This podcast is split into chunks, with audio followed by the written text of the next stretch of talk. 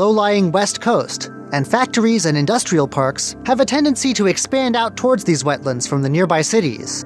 As we've already seen, there's a lot of wildlife and history to conserve, nowhere more so than in the wetlands of Taijiang. That's something people started appreciating during the campaign to set the park up. 国家公园它是中央政府划设的嘛，但在台江比较不一样。 What's most special about Taijiang National Park is that it's the only one of Taiwan's national parks founded thanks to local initiative. Two past Tainan mayors saw much of their city's history and natural resources in one place, and their lobbying efforts to turn it into a park were recognized. Until then, most parks had been set aside by the central government, but since its founding in 2009, it's become a place to admire a special corner of Taiwan, the area around the old inland sea with a unique character and history. I'm Curious John, and I'll see you again next week. Ladies and gentlemen, here's Shirley Lin with In the Spotlight.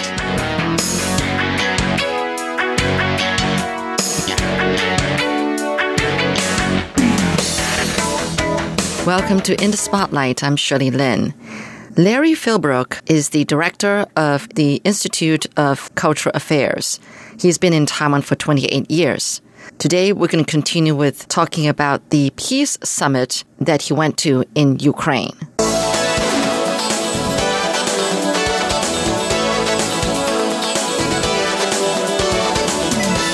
They were looking primarily at how do regular people promote peace. In other words, they don't control the army, they don't control any of those kind of things. They don't even have, I mean, the politicians are like mayors and city councilmen. They're not important. That I don't want to disrespect anybody. Everybody there was very important as Very- an individual. Right. Just very But- average, regular people. But these were real people trying to Right. struggle with real things. So the the conversations they were having was how do we cooperate in a peaceful way? How do we cooperate in a way that we are creating an environment in which peace is supported. And so some of the initiatives that, that I know that several initiatives I don't know about because I haven't followed all the detail, but some the ones that I do uh, one is women's uh, groups working. One was a, a project with kids who are in orphanages. There was a real issue in I'm trying to say this in a way that's not that's not blaming because it's but it's a systemic issue that at the time of the conflict taking your children to an orphanage, they would be cared for better than if they stayed with you as a parent. Which meant that many children were taken to orphanage because their parents didn't feel like they could deal with it. And this is a real systemic contradiction. It means you're systemically breaking up families because if they stay with their parents, they can't, the parents can't ask for support. And so this is one of the things that, that they was to have community meetings with the orphanage, with the children, with some of the parents to talk about how do we how do we sustain the family dynamic in the midst of the legal Right. struggle of the reality, which Right. is abandoning your child for one year gives your child a year of care, but the child is still abandoned. So the emo- emotional pain, et cetera, is anyway. So this is one of the one of the groups took that task on and began to facilitate those conversations among the youth, among the among the orphanage, among the parents. Well, the goal of that is hopefully that the parents, the biological parents, would try to do things to change the way their life is, so that they can can keep their children in the Well, house and partly, take but care also of them. partly ways to maintain the relationship, acknowledging that the fact is you can't take them out of the orphanage. And Uh-huh. so this is one of the paradoxes. The paradoxes is it's not as simple as make it right.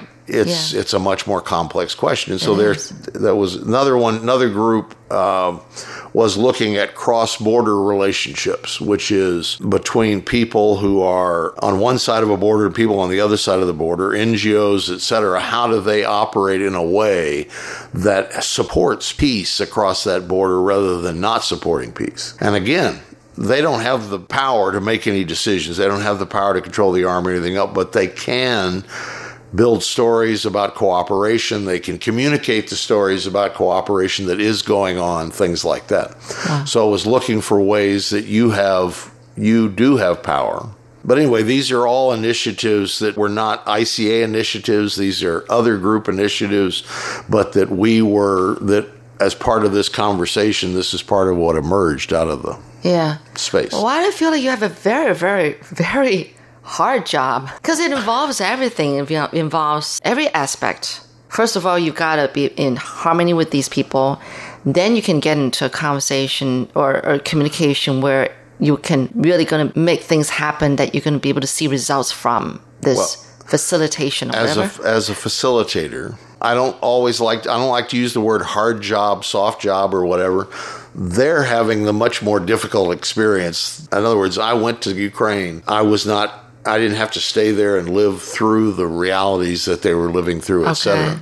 My task is to try to hold the space for their conversation, to try to not get in their way, to try to design process that helps them take their conversation as deeply as they can take it at any moment, knowing that, as you say, the emotional pieces, et cetera, that may emerge. How do I create the safety that if those, as those emerge or when they emerge, can I do anything? And sometimes I can't. Sometimes Okay. all I can do is hold the silence and be present. My task is not to fix them. My task is to hold the space for their conversation. So you're an expert in communication. you I'm- have to be. I'm an expert in facilitation. Sometimes I think my communication skills are really terrible.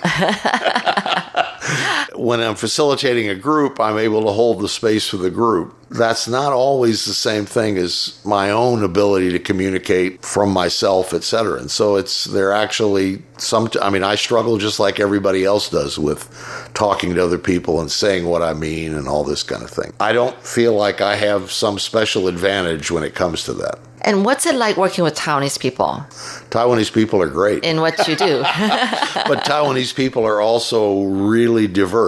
So it's not at all, well, just like any other people. Everybody is unique, everybody is different.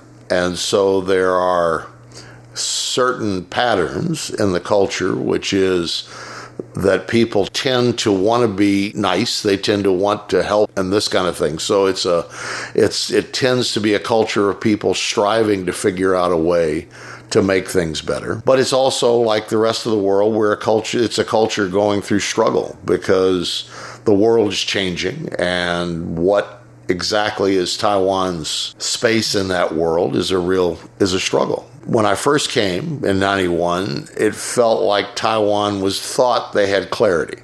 Mm-hmm. They were a tech giant in a little island. The image, self story, was very strong and very clear. That's changed. And therefore, now the self story and the, and the future image is not so clear. And this is, I think, the biggest challenge for Taiwan right now is to decide the future it chooses because that future is, is not it. Yeah. But what is it? Mm. And so this, I think, is the most critical question for Taiwan. I think historically Taiwan has been prepared greatly for this choice because it is a unique place in the world. It mm. does have Chinese history. It does have Japanese connection. It does have American connection. It does have a unique island culture. All of that together makes it a much more, I mean, very unique place in the in the world. You're listening to In the Spotlight with Shirley Lin. you think Taiwanese people are doers? I think historically they have been doers. What about now as a facilitator? I mean, you know, after you help facilitate the whole, you know, situation, once they get away from that, are they doers? Are they, are, are we good doers? Good doers. doers of good deeds, definitely. Good doers, I, that's really a paradoxical question because where I feel like people are struggling right now is what to do. One side, I see lots of signs of great doing in Taiwan. I see when I travel and go to other places or stay in Taipei, I see a lot of experimentation going on with agriculture, with art, with different things. My story, which has no basis in fact, my story is so many people have gone to China. The people that are still here are saying, I better have a reason to be here.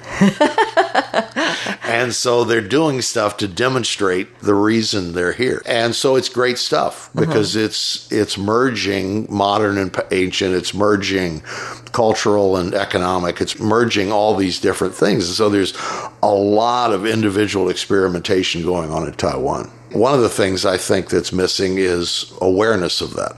I don't think everybody in Taiwan is aware of how much cool experimentation and exploration is going on. If we look only at the economic, it looks like Taiwan is kind of flat. Yeah.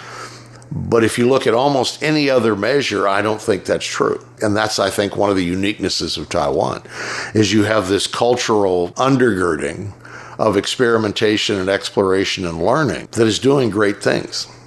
Now, earlier you were saying that Taiwan people probably just not knowing what they're supposed to do. Do you get the feeling that these 28 years here in Taiwan, that Taiwan people are the people who kind of expect someone from above to give them directions?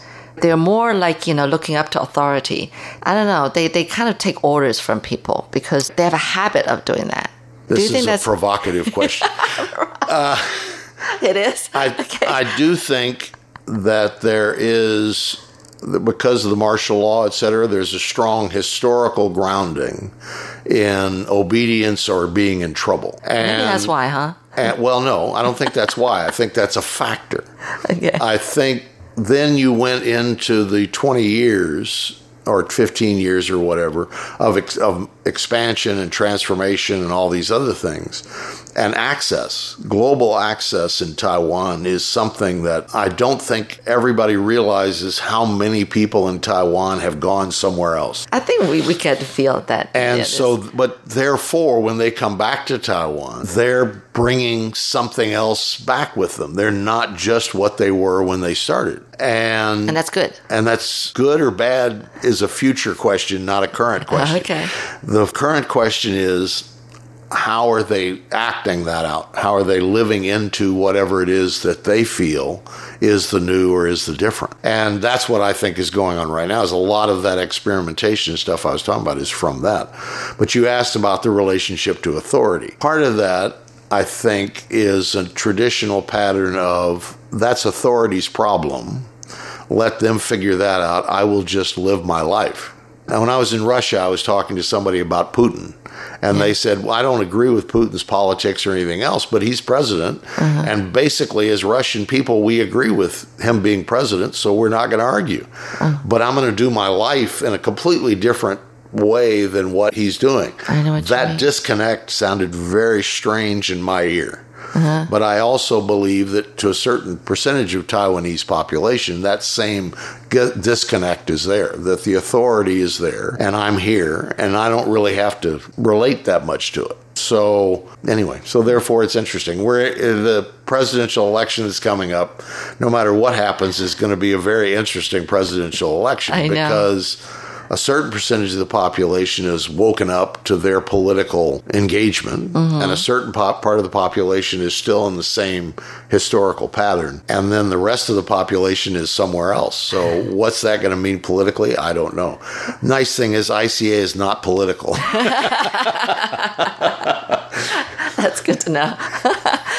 You're still going to be going on and doing your thing, and no matter what happens. Our yeah. purpose is to have people's voice be heard and to make sure all those voices are heard. Doesn't matter what their political perspective is or whatever, but try to promote civil discourse so that people can talk in a way that others can hear them. And if their opinions change, that's their choice, but that primarily that they truly be heard because this is Yeah. the key is what's called dialogue, which is dialogue has got a lot of meanings, but the Yeah. basic meaning is I hear you, you hear me.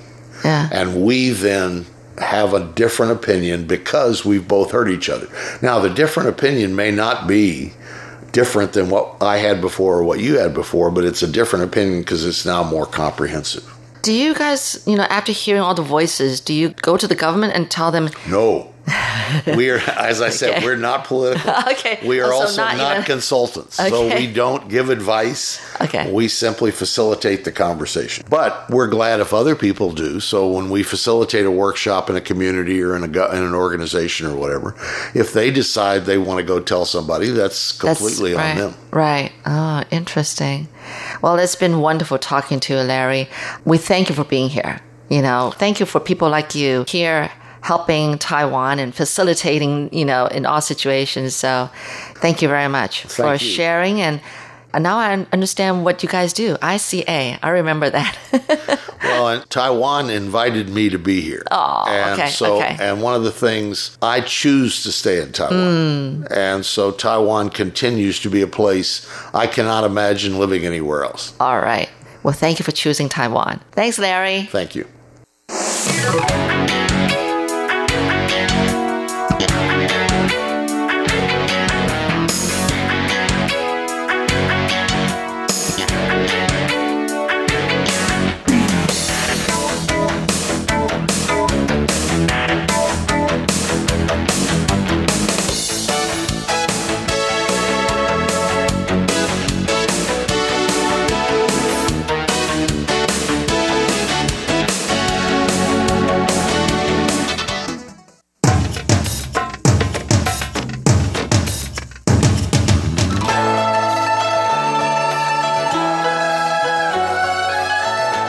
Classic Shorts Stories from Chinese history and literature. Hello and welcome to Classic Shorts. I'm Natalie So. Today we hear some of the poems from Tang Dynasty poet Wang Wei. Wang was one of the most famous artists of his time. He was a poet, musician, painter, and politician. 29 of his poems made it into the famous 18th century anthology 300 Tang Poems. Let's first start off with one of his masterpieces. It's called On the Mountain Holiday Thinking of My Brothers in Shandong. All alone in a foreign land, I'm twice as homesick on this day. When brothers carried dogwood up the mountain, each of them a branch, and my branch missing. The poem describes his intense feeling of homesickness in a foreign land. He thinks of his home and family and how his brothers may miss him as well. Now, Wang Wei is famous for his poems about nature. So, let me read some of them to you. This one is entitled A Green Stream. I've sailed the river of yellow flowers, borne by the channel of a green stream rounding 10,000 turns through the mountains on a journey of less than 30 miles. Rapids hum over heaped rocks, but where light grows dim in the thick pines, the surface of an inlet sways with nut horns, and weeds are lush along the banks. Down in my heart, I have always been as pure as this limpid water is. Oh, to remain on a broad, flat rock and to cast a fishing line forever. This poem is named after a mountain, Mount Zhongnan. Its massive height near the city of heaven joins a thousand mountains to the corner of the sea. Clouds, when I look back, close behind me. Mists, when I enter them, are gone. A central peak divides the wilds and weather into many valleys. Needing a place to spend the night, I call to a woodcutter over the river. And speaking of rivers, this one is called A View of the Han River. With its three southern branches reaching the Chu border and its nine streams touching the gateway of Jing, this river runs beyond heaven and earth, where the color of mountains both is and is not. The dwellings of men seem floating along on ripples of the distant sky. These beautiful days here in Xiangyang make drunken my old mountain heart. This one is called Deer Park Hermitage. There seems to be no one on the empty mountain, and yet I think I hear a voice where sunlight entering a grove shines back to me from the green moss. And here's one called A Song of Peach Blossom River. A fisherman is drifting, enjoying the spring mountains, and the peach trees on both banks lead him to an ancient source. Watching the fresh colored trees, he never thinks of distance till he comes to the end of the blue stream, and suddenly, strange men it's a cave with a mouth so narrow that he has to crawl through, but then it opens wide again on a broad and level path. And far beyond, he faces clouds, crowning a reach of trees, and thousands of houses shadowed round with flowers and bamboos. Woodsmen tell him their names in the ancient speech of Han, and clothes of the Qin dynasty are worn by all these people living on the uplands above the Wuling River, on farms and in gardens that are like a world apart. There are dwellings at peace under pines in the clear mountain. Until sunrise fills the low sky with crowing and barking. At news of a stranger, the people all assemble, and each of them invites him home and asks him where he was born. Alleys and paths are cleared for him of petals in the morning, and fishermen and farmers bring him their loads at dusk. They had left the world long ago. They had come here seeking refuge. They have lived like angels ever since, blessedly far away. No one in the cave knowing anything outside. Outsiders viewing only empty mountains and thick clouds. The fisherman, unaware of his great good fortune, begins to think of country, of home, of worldly ties, finds his way out of the cave again, past mountains and past rivers, intending some time to return where he has told his kin. He studies every step he takes, fixes it well in mind, and forgets that cliffs and peaks may vary their appearance. It is certain that to enter through the deepness of the mountain a green river leads you into a misty wood. But now, with spring floods everywhere and floating peach petals, which is the way to go to find that hidden source? Hope you enjoy the Tang Dynasty poet Wang Wei. Thanks for tuning in to Classic Shorts. I'm Natalie So.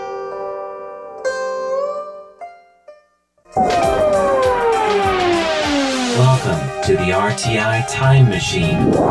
Today's time traveler is John Van Trieste. And the destination Tainan, the 1930s.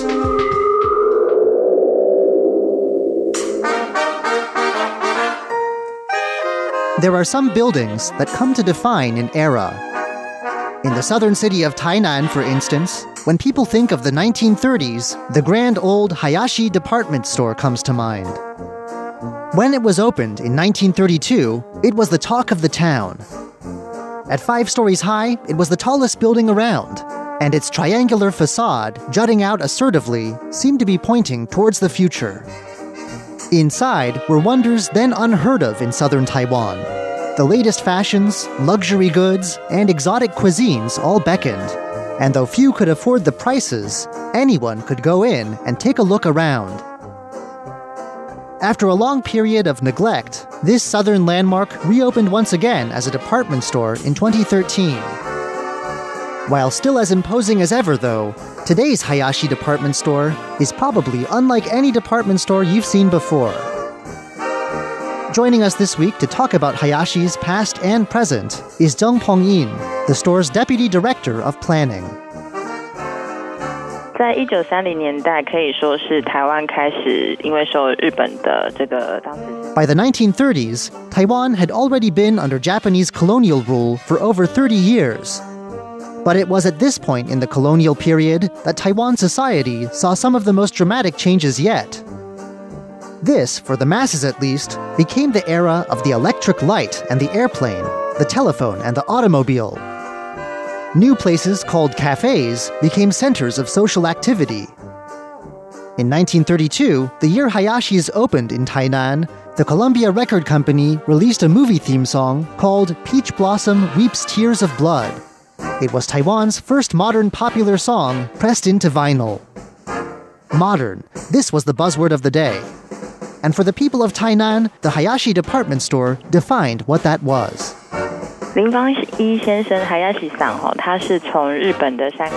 The Hayashi in the store's name refers to Hayashi Hoichi, a Japanese businessman who joined many others of his generation in leaving his home to seek his fortune in one of Japan's colonies. Born in Yamaguchi Prefecture in 1883, he lost his parents early on and was raised by an aunt and uncle. In 1912, at around the age of 29, he moved on southward to Taiwan. He'd run a delivery company back home, but otherwise had little business experience. Ms. Zheng says that the reason he came to Taiwan is unclear, but research into records from the time shows an especially large number of Japanese from his area arriving in Taiwan. Once on the ground in Taiwan, Hayashi found a mentor and he set about starting up businesses and making good investments. After some years, he'd made a fortune and was ready for his biggest project yet. 在一九三二年的十二月三号，其实是台湾第一家百货公司，就是台北的剧院版。This department store, his great achievement, which bore his name, came very close to being Taiwan's first ever department store. Hayashi's lost that title to the Kikumoto department store, which opened up north in Taipei just days earlier. Down south in Tainan, though, that fact did nothing to lessen how impressive Hayashi's creation was. Its first floor sold tobacco, alcohol, and imported sweets from Japan and beyond. The second floor had children's clothing and bedding, the third, textiles and kimonos, and the fourth, dinnerware, cutlery, and timepieces. As we've said, the fifth floor was the highest vantage point around, but it was exciting for another reason too. Here, up above the rest of the city, were two restaurants. One featured strange and exotic Western cuisine, while the other was a cafe and tea room, the height of fashion. All of this may not impress us very much, but at the time, it dazzled. The store even had that most rare and modern of things an elevator. 如果你可以表现得非常非常的好，然后妈妈帮你买一个文具，或者是 At the department store's reopening in 2013, those who still recalled the store's earliest days gushed about the place they remembered. A meal in one of the fifth floor restaurants, for example, was a great extravagance, something that might set the average person back by a whole month's salary. For many people, buying anything at all here was out of the question, though Ms. Zheng says that a few parents might buy a piece of clothing or stationery to reward exceptionally well behaved children. At the reopening, one woman said she still had a present her parents had bought her at the store years and years ago. The store's goods were the sort of thing worth treasuring The department store quickly made its way into local popular culture. The store's elite associations made it a place where the crust of local society, doctors and lawyers mainly, arranged to meet up with one another. Ms. Zheng says the store appears in important works of Taiwanese literature from the period. And there was a fashionable saying that circulated around Tainan. 戴草履啊，穿青拖啊，坐流浪天下第一爽。 Don a straw hat, put on the indoor slippers, and ride the elevator. It's the greatest pleasure on earth. Hayashi himself never saw how successful his great project became. Hayashi fell ill and died up in Taipei just five days after the store opened. 林百货长达十几年的百货荣景，哦，都其实是由他太太来做一个经营。 The department store became instead something Hayashi's wife worked to manage. With her work and the work of others, the store continued to capture local imaginations and transformed local tastes. However, its heyday lasted less than 15 years. In 1945, at the close of the Pacific War, Allied bombing left the building damaged. Before the year was out, the war had ended, and so had Japanese rule on Taiwan. The Republic of China government, which took control of Taiwan after the war, had other ideas about how to use the building. Anti aircraft positions were placed on the roof. And over several decades, the building housed offices. Inside was the government salt monopoly and the salt police that enforced it. Later, there was also a more ordinary police unit there. In the end, though, the building was abandoned and left to squatters. 在一九九八年作为市定古迹之后，实际上 It was only in 1998 that the building was declared a city heritage site and turned over to the Tainan city government. And later, in 2010, a three year refurbishment project got underway. At first, there was a variety of ideas about what to do with the building. Some suggested that a museum or exhibition space might be best. But Hayashi's was a department store, and some felt that it should be a department store once again. Since 2013, the Koche Development Company has indeed turned the building back into a store, but one that serves just to reflect the city of Tainan. 过去人们在这里是看见外面的世界，我们希望现在是让世界各地的朋友透过林百货来认识台南。Ms. Zhang says the idea of the original store had been to open the eyes of local people to a wider world. But in the new store, the management would instead open the eyes of the world to Tainan. Each of its floors are now filled with local products and handicrafts, accessories, fragrances, and so forth. some made in shops that are at least as old as the original Hayashis. The fifth floor restaurant now serves not foreign fare, but local cuisine. Meanwhile, though, all of the original elegant fixtures have been restored or reconstructed, down to the arrow pointing out what floor the elevator has reached. It's a place the Hayashi family can still be proud of, and indeed the family still remembers the place. Early in 2013, when the revived store reopened its doors, Hayashi Hoichi's daughter in law flew back to Taiwan to see the place again. The Hayashi building is no longer the tallest in the neighborhood, but it still outshines all the rest. Now boldly lit up at night, it is the striking kind of building that just isn't built anymore. A piece of glamour from another era that's become a piece of southern Taiwan's heritage. I'm John Van Trieste, and I hope you'll join me again next week for another journey through time.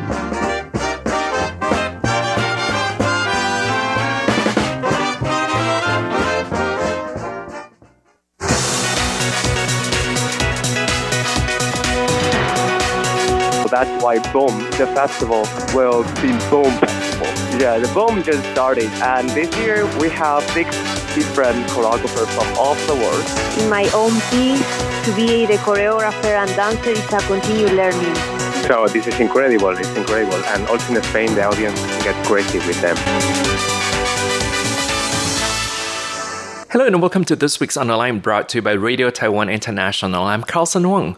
B.OOM or Boom is an international dance project that crosses borders and it was first held in 2016 and this year B Dance from Taiwan will create a dance platform that enhances international cultural exchanges through collaboration with award-winning choreographers and performers from Italy, Portugal, Spain, Luxembourg and Vietnam.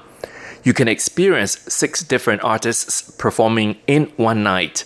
Joining us in the discussion today are two Spanish artists, Carmen Fumero Alfonso and Miguel Balabriga Alfonso, as well as B Dance artistic director Benson Chai Bocheng, and they will perform in Taipei on June 28th and 29th. First of all, Benson Chai Bo Chang, can we start with B Dance Tour? In the last couple of months, we know that you have toured in Mainz, Germany, Padua, Italy, Tel Aviv, Israel, and three cities in Russia. Tell us about your experience performing for different audience in different countries. Okay, so the, first of all, I want to thank you, our Ministry of Culture, because if without their help, uh, this tour can cannot happen. And the second of all, I would say this tour is truly a big success for B Dance. Uh, all the shows sold out, and we get a lot of inspiration from the audience, from the director of the theater, and I still can remember, you know, the moment when the, the full audience they stand, they give us the standing ovation, and they yell me the like bravo. So uh, it's a new milestone for B Dance, and we get so touched. Uh, we get a lot of emotion, and we get a lot of the energy. So we will keep this energy to our next tour in July in Avignon and in Edinburgh in August. So we will keep doing, we think, uh, our best. But you will showcase yeah. your new dance. B.OOM or Boom. Tell us the inspiration and why Boom. Okay, so um, I start my choreographer career in 2014. Yeah, and I have a chance to present Taiwan to join a, a lot of uh, choreography competition in Europe and also have an opportunity to present my work in a lot of festival in Europe. And then during that time, I, I, I met a lot of talent people. They are so unique. They are very powerful. They are inspire me. And I think, uh, uh, one day I just have an idea. I think like if uh, one day I have to bring all these people into Taiwan because I, I want to keep this feeling. I want to bring this feeling to the audience in Taiwan. I want to bring this feeling to the the upcoming dancer or choreographer in Taiwan. I want to inspire them. I want to, you know, share the same feeling. So I just put this idea into action.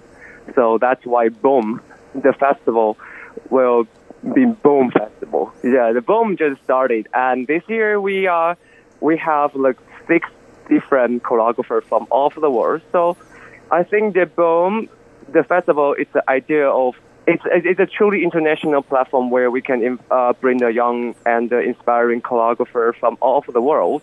And to present a different style of contemporary dance in Taiwan. And we wish this platform can be the opportunity to connect young people with others who can inspire them and help them to um, advance personality earn and professionally in Taiwan. Yes, international platform you just mentioned earlier, and this time six performers from Italy, Portugal, Spain, Luxembourg, Vietnam, and of course you from Taiwan. And Boom was first held in Asia in 2016, and a number of European uh, award-winning choreographers were invited to Asia to perform. But this time, you have invited six talents to perform in Taiwan, and two from Spain, Carmen Alfonso and Miguel Alfonso. Why these two artists? Okay, I have to say, uh, uh, talking about Carmen and Miguel, uh, I have to throw back the time to 2015 because I met them in Cádiz, Spain. Yeah, the festival in Cádiz, and I just oh Burgos. Oh yeah, yeah, yeah. We, we we met them in 2015, and then I just fall in love with their piece in the first time. That's true. It's, uh, when I when I when I saw their piece, it really surprised me because Miguel it's uh, he was a b-boy. He's still a b-boy, but now he, yeah, when he create the piece with Carmen, and I, I think they show really perspective style and, and very special, very unique, and the energy you get, it's like just like a bomb, you know. It's like it's it's really booming in my mind. If you see Carmen in real life, you will say like, oh my god, it's like she's so little she's so small, but on the stage, on stage, she she's total giant. You know, she can yeah, she presents the the personality is strong than a giant. So that's why I invited these two talented choreographers to Taiwan. Yeah, Carmen and Miguel, is this the first time you have worked with an Asian artist with Benson Chai Po Cheng? Yes, uh, for us it's the first time, and uh, thank you, thank you for your words also, Benson. Yes, we are very grateful to stay here and sharing, inspiring. This is a huge opportunity for us. Tell us about your experience working with uh, Benson Chai Po Cheng. Uh, like uh, Benson said, when we met in Spain, we also met in well, several cities in Spain Zaragoza, Cádiz, Burgos, uh, Bilbao, and we also met in Copenhagen, in Denmark. So we uh, we were like super impressed because uh, first first of all they won every single competition. so this is incredible. It's incredible, and also in Spain the audience get crazy with them. Miguel, earlier Chai Po Cheng actually said that you are a b-boy and you started your career as a dance practicing breakdance in 2002 and now why change to contemporary dance? Because i've watched and, and i think um, our listeners can also watch you on youtube b-boy zomas or fusion rockers. If you google that you will be able to find. Yeah yeah. Well for me it's not totally like a change because i'm trying to still connect with my mm, b-boy roots and also with my crew i'm still competing in, in spain so for me, it's more like a evolution, uh, which opened a lot of doors for me in a creative way, personal way. But yes, it's like this. It's not a change. It's more like a evolution for me. You're listening to On Line brought to you by Radio Taiwan International. I'm Carlson Wong, and today I'm speaking with three award winning choreographers from Taiwan, Benson Chai Po Cheng, along with two from Spain, Carmen Alfonso and Miguel Alfonso. Carmen, tell us about your experience working as the principal choreographer of the Carmen Fumero Company. Uh, for me, it's a um, big responsibility, but at the same time, it's a challenge. In my own piece, to be the choreographer and dancer is a continued learning, and it's a way to develop myself. And can you tell our listeners about the piece that won many international awards? Uh, correct me if I pronounce it wrong. Eran Casi Las Dos, which means it was almost two uh, at the name of the piece. Yes. Yeah. Uh, okay. Uh, the piece uh, is inspired by, the, by um, extract from a, a Yukio Mishima novel, mm-hmm. the, the Japanese writer. So it's our personal version of a particularly a scene of this book, the School of Flesh this is uh, the piece that won quite many awards. Uh, how how did you feel when you won the award? Um, I think we didn't win so much things, but uh, anyway, each of these things are super important. We are super happy, uh, and we are in a continuous evolution because every single opportunity is, if you want, can be a giant step. And uh, after performing Boom here in Taiwan, will you continue to work with uh, Chai Po Cheng in the future? Oh, we wish, of course. We wish. Of course, of course. We know Chai Po Cheng, the performance Boom in Taipei will run from June 28th to 29th, and then in Kuala Lumpur, Malaysia from July 5th to 7th. Can you tell us more? Oh yeah, um, uh, I'm so happy and I'm very delighted to work with the Damansara Performing Arts Center this year and in in Malaysia, and this is our the first time we're reaching our path to the different country in Asia, and also this is our final goal. I I, I think you know the bones our our final goal is to shape and development the future of contemporary dance by being the ultimate reference for and connector of emerging artists. So uh, I wish we can we can make the Foy festival bigger and bigger and of the Asian. This is our final goal. So um, here I, I would like to welcome all the people um, to join our our show in Taipei and also Malaysia. Uh, we are really appreciate And B Dance will celebrate the fifth anniversary this year. What is your plan, Benson Chai Po Cheng? Oh, we have a new creation called Innermost, and this is our fifth anniversary show. Uh, will be presented in Taipei in Chenshi Wutai in December. So, of course, I want to present this piece in the future in Europe. You know, the, the, the theater we have worked before, and I think they will be the big, big, big, big birthday wish for us. and I have yeah. a question for each one of you because I know that each of you has won awards uh, an award winning choreographer and also a dancer. What is the most rewarding about what you do? We start with, uh, say, Carmen. Um, I think share our work with the audience, with the with some people take all kind of things uh, when you travel or in your own city uh, to to catch um, something to to um, transform in a creation. What about you, Miguel? Mm, for me, one of the one of the most important things is um, I don't know how to say, but it's more like uh, put me constantly in a new challenge, not to be relaxed in any single moment. Never be relaxed. And you, Benson Chai, what do you think is the most rewarding about what you have been doing during the last five years?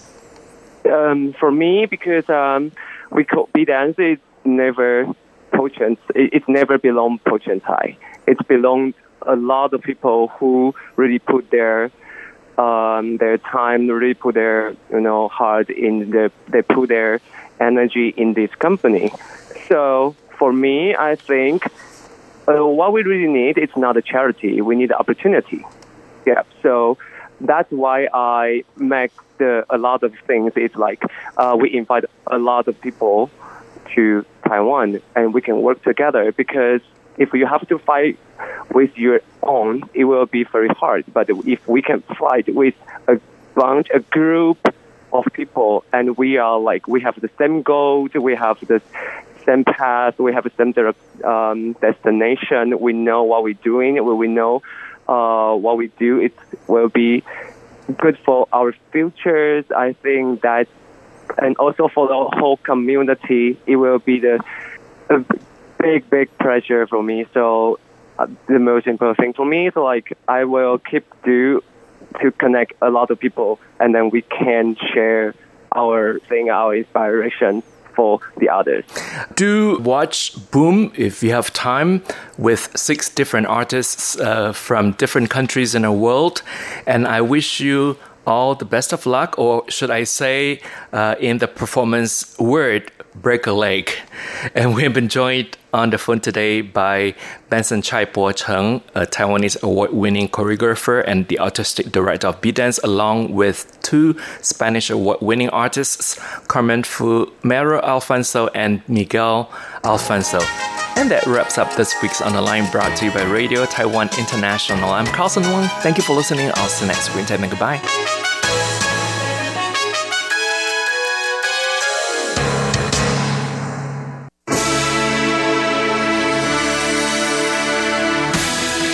Thank you for listening to Radio Taiwan International, broadcasting from Taipei, Taiwan.